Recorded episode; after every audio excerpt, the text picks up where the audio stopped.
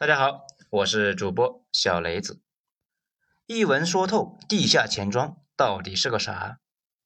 文章来自于微信公众号“九编”，作者二号头目。上两章呢，咱们说了另外两点，这一章呢，咱们再说第三点：洗钱。这说完了跨境汇兑，再说呢境内汇兑。这个玩意啊，说白了，那就是彻底的洗黑钱。一般来说啊，只要是境内汇兑的资金，就没有不违法的。为什么呢？比如哪天有个人在街上拦住你，说是给你一百块钱，和你呢换九十五，这你的第一反应肯定是，哎，要么啊他这个钱有问题，要么呢他这个人有问题，或者两者都有问题，对不对？境内洗钱的门路啊和客户真的是五花八门，群魔乱舞。啊各种的坑蒙拐骗、偷鸡摸狗，啥样子的奇葩呢都有。这为了防止小伙伴不清楚，咱们呢先来说一下什么是洗钱。一句话说，就是把非法的钱变成合法的钱。不过说起来容易，做起来非常难，而且是越来越难。咱们来举个例子，熊大搞赌房啊赚了一千万，这一千万呢甚至是没法存到银行。因为银行可能会确认资金来源是否合法，这放在家里呢，就是一个随时会爆炸的炸弹，也不敢出去买房买车，这防着有一天税务部门那就上门问他，哎，钱哪来的？这说不定就直接进去了。现在呢，大家知道美国那边啊为什么不让普通人用现金进行大额交易了吧？一般来说呢，不敢走银行的大额交易，大概率有问题。我国后续呢也会往这个方向去发展，可能就有小伙伴会说，这钱是我哥送我的呀，有问题吗？其实呢，这也没法搞。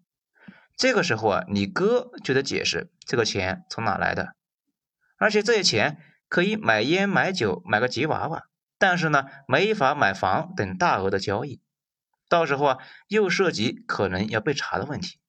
如果啊你不干净。一旦被查，肯定会被牵扯出来，所以呢，就得洗干净，变成合法收入。这一般的操作呢，就是交给地下钱庄，你在市网上啊挂个不值钱的产品，比如垃圾游戏的垃圾装备，理论上这辈子都不会有人去买这种垃圾，钱庄就操作客户呢来过来买，这样呢，钱就成了你的合法收入，你去把税交上。从此啊就可以安心的花了，不过这中间抽成那是很厉害的，经常是高达百分之二十到三十。再或者呢，有人干脆就去找那种啊中了彩票的人，五百万的彩票他六百万买过来，拿着彩票去领奖，到时候啊把税给纳了，这个钱就干净了。不过呢不太好找，人家也不一定配合，弄不好他也进去了。这还有更复杂的操作。有个大佬呢，啊，拍个电影，钱庄操纵账号去买票，本来呀是没人看的垃圾片，可是他们却可以做到凌晨三点百分之一百二十的上座率，你就纳闷呢，咦，什么片子这么好看呢？竟然有人凌晨三点站在过道去看，这去了之后啊，你会发现现场就你一个，天真无邪，而且相信灵异事件的你啊，可能就会当场被吓得生活不能自理呀。具体呢，洗钱的过程非常的复杂，是一个很长的严密的一个链条，其中需要的各种操作眼花缭乱，是真正的技术活。首先，钱庄需要大量的账号，将来呢，操作这些账号买装备嘛。这小的钱庄也是以数以千计的，大的钱庄账户十万以上，而且每隔一段时间就会更新一下。洗的时候呢。钱在各个账号之间通过网络不断的流动，在这个过程中还不断的拆分组合，这目的呢就是把整个过程模拟成多次的正常交易，这弄得复杂无比，难以监控。其中呢还需要实际交易的参与。洗钱的账号这来源呢非常的杂，有的是通过技术手段弄来的卡号和密码，有的呢是找农村那些不了解风险的人来买的。还有的呀，就干脆就是雇的。我几年前还收到过电话啊，说是呢往我微信上面转两千块钱，我给另外一个账号转一千八，那就行了。那我就还问他呀，万一我不往你们那里转，那你不就赔了吗？那边呢笑着说，哼哼，我们知道你的电话和地址，还会担心这个吗？这个事啊，把我吓够呛。那后来想了想，可能呢是银行什么的把我的信息给卖了，或者呢快递相关的。你如果呢有一些不怎么用得到的卡，最好啊是去注销。常用的卡不要超过三张，以免啊账户出了异常你都无法发现。有的账户是花钱雇人办的，这种呢就会找那种啊看起来没什么文化，也不了解个人信息重要性的人，先是以一定的价格请他帮忙。先掏钱让他申请银行卡，每当有业务就找个宾馆来进行操作，就是呢让他按照指示把钱转进来，然后再转到指定的账户。这还有不少的三和大神，直接呢把身份证一次性给卖掉了，对方啊爱咋整就咋整。事后按照这个钱数，一般在百分之一左右的费用，每个账户一次的数额一般呢只敢搞十来万。获利一千多而已啊！当然，三和大神是得不到这个钱的，他们在某个网吧里面醉生梦死。但是这种行为呢，是属于协助洗钱，一旦暴露就会被抓进去。而且呢，对方行为这么明显不正常，还拿了提成，到了法院连判缓刑的机会都没有啊！汇兑型地下钱庄，咱们呢就简单的介绍到这里。下面啊来说一说借贷型的钱庄。这之前呢已经说过了，钱庄的资金可能是自己的，也可能是全村集资的。这些本金或者是资金通过钱庄借贷出去，就跟银行似的，不过利息非常非常高。短期借贷基本上在半年以内，用途呢不外乎就是过桥，啊有经营困难借贷，还有季节性的借款，还有炒作资金等等等等。过桥呢？就是一笔贷款，那要到期了，银行要求还贷以后再重新贷款。这段时间呢，客户需要借款，一般呢就是几天到一个月的时间，月息在百分之五到百分之十，这看着不高啊。要知道，银行定期这个利率呢才百分之四，他们的年利率都百分之六十到一百二了呀。过桥的风险就是银行抽贷，也就是银行不再重新发放贷款。这对于客户那是非常大的打击啊！一般的客户经营瞬间就会停滞，很多时候呢，甚至会造成客户破产。钱庄的钱这个时候就很危险了。比如呢，去年著名的一个案例，一个叫谢姐姐的人拿着三百多万的本金去深圳买了一套七百多万的房子，准备呢等着红本下来以后再去做个抵押。但是啊，你不把全款交上去，红本那就下不来。所以呢，这个谢姐姐在专业人士的操作之下，让小贷公司支持过桥，日息千分之一，贷款四百万。这下呢，很快就有红本了。日息千分之一，那年息可就是百分之三十六啊。不过呢，深圳恰好出了一个政策，说是过户半年之内不能抵押。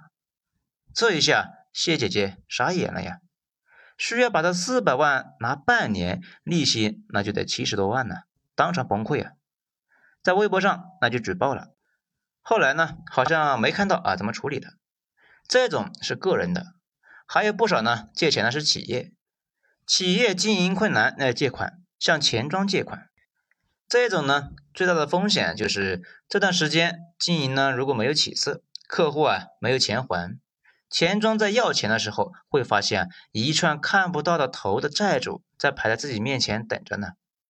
这看过《人民的名义》这部剧的小伙伴呢，估计还有印象。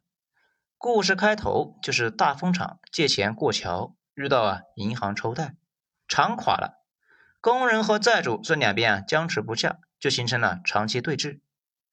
大风厂的那个厂长呢，他到处找人借钱，欠了一屁股的钱还不上，被债主啊。关到狗轮子里面，关了三天三夜。狗轮子呢，就是那种狗可以在里面站着、趴着，但是人在里面没法躺，也没法坐，更是没法睡。这关一天就能够把人给折磨到崩溃啊！还有之前的那个山东乳母案，也是这种，企业经营不善，能借的都借了，最后呢，借到地下钱庄去了，还不上钱，被上门侮辱了。一般能够搞到去地下钱庄借钱的运营公司的地步呢，可以想象一下啊，正规渠道那肯定是走遍了，甚至呢，老板早就是上了名单的老赖。到时候啊，等到法院拍卖资产，估计呢，就算卖了这个钱啊，还银行的贷款那都不够。地下钱庄放款的时候，已经考虑收不回来的问题。这说到这里呢，可能有小伙伴就纳闷了啊，看来这钱庄的生意不好做啊。如果收不回来怎么办呢？其实钱庄呢一开始就考虑好了这种损失，所以呢把利率拉高，对冲可能收不回来的那部分钱。而且这类公司啊，大部分那也都涉黑，毕竟呢，但凡合同都涉及违约的问题，违约就有一个执行的问题。如果呢是正规的银行业务，那可以申请法院裁决，最后啊警方强制执行，没收抵押品。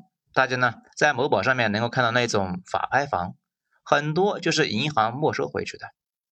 地下钱庄本来就不合法，所以呢也就没法去报警，只好自己解决。这具体呢怎么解决？那大家应该也就心里有数了啊，肯定不可能是去请你上 KTV 嘛，对吧？这最后呢说了这么多，想必大家也都看出来了，只要经济发展，地下钱庄就没法杜绝。而且现在的趋势是民间的资金越来越多，估计呢，整个资金规模保守啊都有十到十五万亿，这按照每年百分之六的增长，这些钱每年都能够产生上万亿的增量。而且呢，这玩意成分复杂，有的纯粹是蛀虫，比如啊，不少的钱庄是专营换汇，顺便呢伪造文件，帮企业骗取外贸补贴。还有那种啊，专门洗钱的机构，也是一群随时会牢底坐穿的人。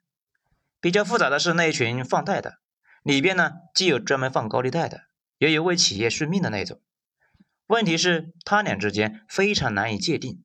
有的机构呢同时兼营这两样，有的机构呢做的已经很大了，不追求暴利，安全为主，可能呢只做合法业务。根除那是几乎不可能的。因为只要经济发展，就存在巨大的社会需求，自然就会催生出这类的业务。只是呢，有时候啊比较泛滥，有时候赶上严打又比较收敛，所以呢，只能够说是以法律为准绳。大家平时呢也提高警惕，避免自己啊陷入各种贷，或者呢是为了赚几个小钱卷入到洗钱的业务里边，非常得不偿失啊。好了，本章就全部讲完了，谢谢大家的收听，咱们精彩下次接着继续。我是主播小雷子，咱们下章见。